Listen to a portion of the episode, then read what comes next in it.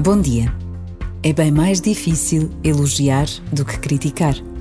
Porque o elogio pressupõe a nossa capacidade de estarmos atentos ao bem e sermos capazes de reconhecer as qualidades do outro.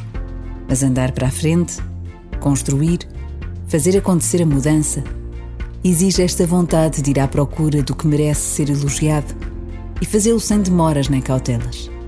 Que belo desafio este, de procurar todas as manhãs algo ou alguém a quem elogiar.